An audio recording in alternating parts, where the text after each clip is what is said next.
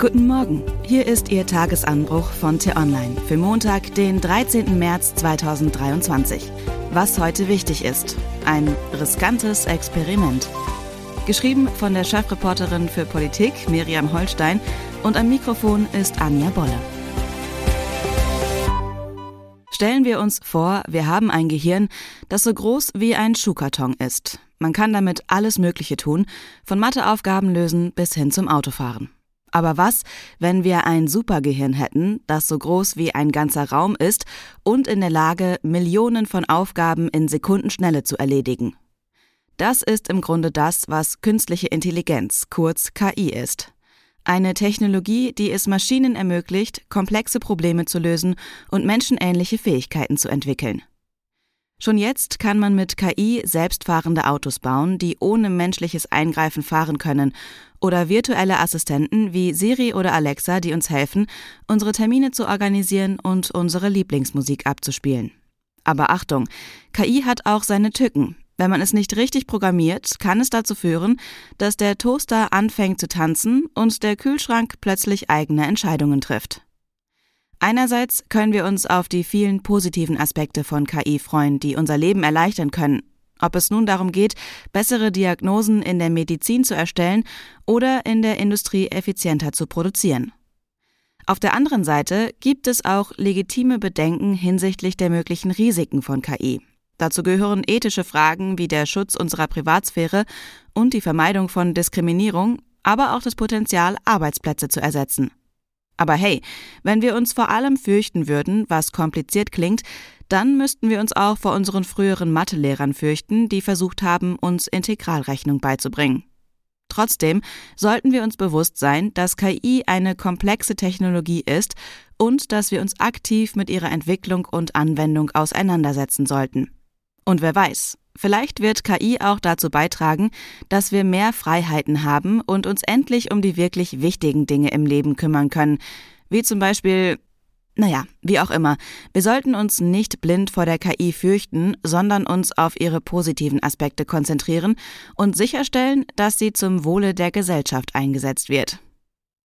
Sind Sie mir bis hierher gefolgt? Dann möchte ich lösen. Kein einziges Wort stammt von T-Online-Reporterin Miriam Holstein, sondern von ChatGPT, einer KI-Plattform, die auf Befehl Texte generieren kann und von der viele sagen, dass sie den Journalismus in nicht allzu ferner Zukunft ersetzen könnte. Miriam Holstein hatte die Aufforderung, schreibe einen Kommentar zur Frage, müssen wir uns vor der künstlichen Intelligenz fürchten, eingegeben. Heraus kam eine kluge, aber sehr langweilige Abhandlung, bei dem sie schon vermutlich nach dem ersten Absatz ausgestiegen wären. Also gab es noch die Nachfrage, kannst du das etwas humorvoller schreiben? Das Ergebnis haben Sie gerade gehört, inklusive des Witzes vom tanzenden Toaster und des Mathelehrervergleichs. Wenn ChatGPT auf Tastendruck solche Witze machen kann, was kann es noch alles? Große technische Erneuerungen lösen meist zwei Arten der Reaktion hervor. Da sind die, die sie feiern und zum Nonplusultra der Zukunft erklären, und da sind die, die sie mit dem Hinweis ablehnen, dass sie eh niemals Menschen ersetzen könnten.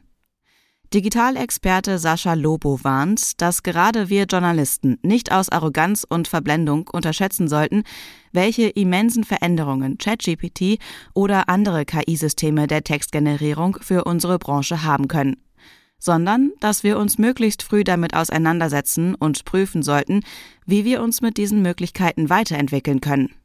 Mag sein, dass künftig viele Artikel von Computern verfasst werden. Am hintergründigen Bericht, an der investigativen Recherche, dem einfühlsamen Porträt wird künstliche Intelligenz hingegen scheitern. Denn dazu braucht es jahrelang erworbene Netzwerke, die zwischenmenschliche Begegnung und das persönliche Gespräch. Aber ist es trotzdem nicht gruselig, wenn immer mehr menschliche Aktionen durch künstliche Intelligenz ersetzt werden? Dazu gibt es eine Anekdote aus einem Interview mit dem damaligen Airbus-Chef Tom Enders.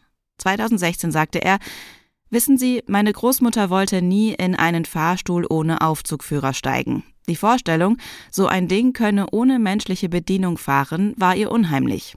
Machen Sie sich solche Gedanken, wenn Sie heute Fahrstuhl fahren? Wir werden lernen, mit der künstlichen Intelligenz zu leben, und je früher wir dies tun, umso besser können wir sie in unserem Sinn gestalten. Was heute wichtig ist. Zum ersten Mal ist heute ein Regierungschef aus Bhutan in Deutschland zu Besuch.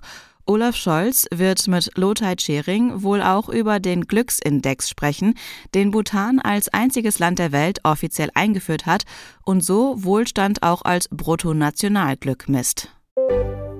Das Stockholmer Institut für Friedensforschung SIPRI veröffentlicht heute seinen Bericht zum weltweiten Rüstungshandel. Annalena Baerbock ist heute in ihrer Rolle als Bundestagsabgeordnete der Grünen in Potsdam und informiert sich zum Stand der Energiewende im Allgemeinen und zur Nutzung von Balkonkraftwerken im Besonderen. Das war der T-Online-Tagesanbruch, produziert vom Podcast Radio Detektor FM. Immer um kurz nach sechs am Morgen zum Start in den Tag, auch am Wochenende. Abonnieren Sie den Tagesanbruch doch, dann verpassen Sie keine Folge. Vielen Dank fürs Zuhören. Tschüss.